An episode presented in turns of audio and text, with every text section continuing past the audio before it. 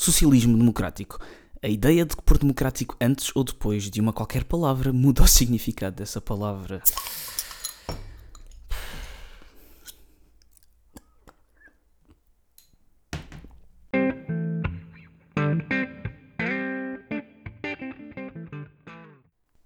Bom, tem-se falado muito ultimamente de socialismo democrático.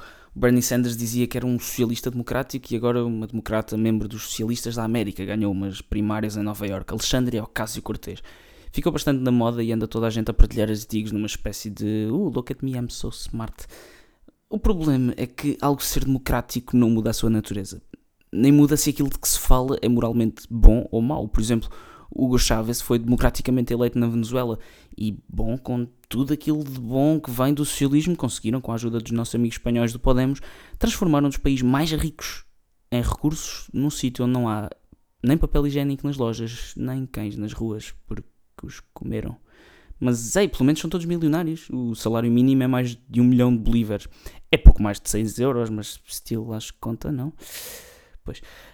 Mas pronto, a Venezuela não é o melhor exemplo porque até aquele pessoal mais de esquerda sabia que estava longe de ser uma democracia, mesmo quando andavam por aí a gritar que a, Venezuela era um país socialista de sucesso.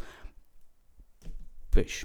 Mas passamos então para os países do norte da Europa, aqueles que o Bernie e a Alexandria apontavam como o ideal, como se países 20 vezes mais pequenos com uma população totalmente homogénea pudessem servir de base, mas enfim. Há aqui alguns pontos que convém ver. Primeiro, os países do norte da Europa que estão longe, mas longe de ser economias socialistas, são economias de mercado com um sistema de bem-estar social. São no máximo social-democratas, não são socialistas. Nem o Bernie nem a Alexandra sabem bem aquilo que são. Tanto não sabem que a Alexandra Cortez foi ao programa do Stephen Colbert e explicou o que, é que era o socialismo democrático. What is the meaning of that for you? What does socialist mean to you? For me, so for me, uh, democratic socialism is about really eh, the value for me is that I believe that in a modern, moral, and wealthy society, no person in America should be too poor to live. Ok, primeiro, não. Não, Alexandra. As coisas têm significados. As palavras significam coisas. As ideologias têm um significado. Não é aquilo que significa para ti. Isso não quer dizer nada. Eu posso dizer que para mim o comunismo é quando todas as pessoas vivem felizes. Mas isso não torna a Coreia do Norte na Disneyland Paris, onde todos são felizes. Não se pode simplesmente inventar aquilo que se acha que é uma coisa para nós. As palavras têm significados, porra. Mas ela não sabe isto. Mas também toda aquela gente que anda a escrever artigos a chamar de socialistas ou agora, pronto, socialistas democráticos aos países da Europa do Norte também não sabem, né? Tiram cursos estúpidos de sociologia ou jornalismo, repletos de ideologia e depois vêm escrever sobre coisas que não percebem com uma autoridade tal como se fossem autênticas enciclopédias no assunto que não são. Hoje está na moda ter-se uma opinião desinformada e depois argumenta-se que essa opinião desinformada é tão válida como factos. Já ninguém quer se fazer pesquisa, já ninguém quer aprender nada, só querem estar certos, foda-se. Sobre os países nórdicos, também não nos podemos esquecer da sua história. E nunca falamos de história porque se não serve para a nossa narrativa, então já não queremos saber. A Suécia cresceu e enriqueceu numa altura de livre mercado e de poucas regulações, para aí até à década de 60. E na realidade todas as suas grandes empresas e as grandes empresas dessa zona, tipo IKEA, Nokia, Volvo, são todas desta altura. Depois implementaram políticas socialistas e estagnou. A Noruega, semelhante, mas com a ajuda de quase um quarto da sua economia é de petróleo. Não, não, obviamente não é tão relevante como os países do Médio Oriente, mas acho que toda a gente é capaz de perceber que dá um bom avanço. A Dinamarca, a mesma lógica, beneficiou num crescimento económico brutal com a entrada na Benelux e na União Europeia. Outra coisa que todos estes países têm em comum é estagnação económica.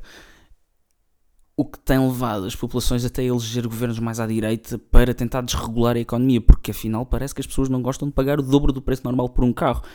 Estes países também não têm realmente que pagar pela sua defesa, visto que pronto, têm as costas quentes pelos americanos e pela NATO. O socialismo neste modelo nórdico tem socialismo, entre aspas, obviamente, porque não é socialismo, mas pronto, já vamos a isso este modelo nórdico é capaz de durar por algum tempo, algum, até um grande período de tempo, mas mesmo assim acaba por cair, acaba por estagnar, porque vai estrangular o sistema capitalista que na realidade é que paga por todos os benefícios que o Estado oferece. Como diz Nina Sanandaji, uma investigadora sueca, a cultura veio antes do Estado Social. Os países da Escandinávia tinham uma cultura bastante homogénea, que tinham uma ética de trabalho baseada no luteranismo, tinham um sentido de liberdade individual e, e altos níveis de participação cívica e responsabilidade individual. E de facto, os grandes feitos da Escandinávia foram atingidos antes ainda do Estado Social, foram atingidas nas décadas de 50 e de 60, antes da passagem para o Estado Social, que o, os baixos níveis de mortalidade infantil, as, as taxas de crescimento económico e, de, de, de e baixas taxas de desemprego foram todas antes desta, desta transição. E quando fizeram a transição para o Estado Social, existiam algumas redes de segurança para os mais pobres, mas muitos poucos os usavam. E, e o que faz com que elas funcionem, porque basicamente é um esquema de pirâmide, eventualmente alguém vai ficar sem ele. Mas pronto, com o passar do tempo, cada vez mais pessoas vivem dependentes do Estado. Houve mudanças na ética de trabalho, menor produtividade e maiores níveis de, de faltas ao trabalho, pedidos de baixas por doenças que não existem.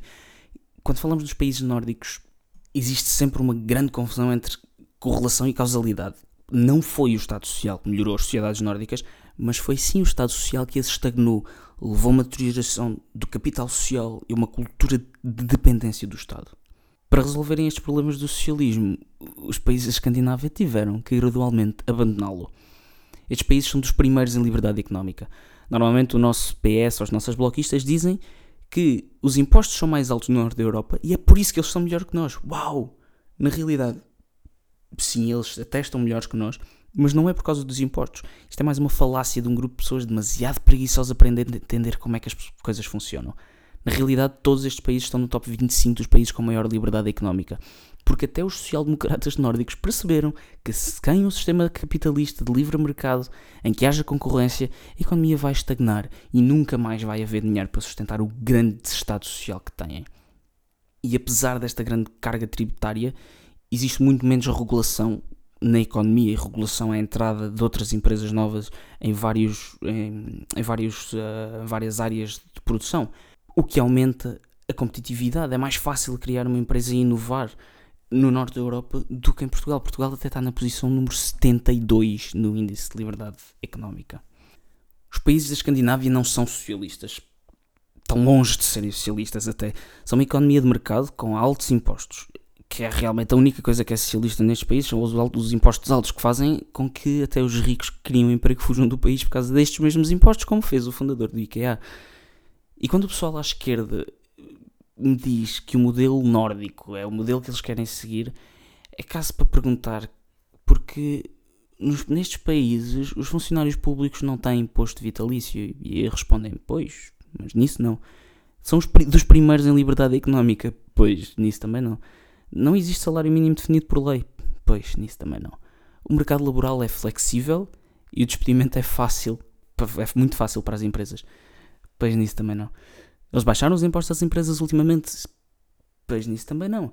Os desempregados são obrigados a aceitar as propostas que recebem ou perdem o direito ao subsídio? Pois nisso também não. Fomenta-se a educação privada através de um cheque escolar e aos estudantes dão-se créditos que eles deverão depois devolver depois de frequentarem os cursos em vez de bolsas? Pois nisso também não. Os transportes são maioritariamente privados? Pois nisso também não. Pois não, meus amigos, o vosso modelo não é o modelo nórdico. O vosso modelo é ganhar eleições com uma ideologia falhada e argumentos tão ocos como o vosso sentido moral. E foi o sétimo episódio do Política com Cerveja. Um brinde a vocês e até para a semana.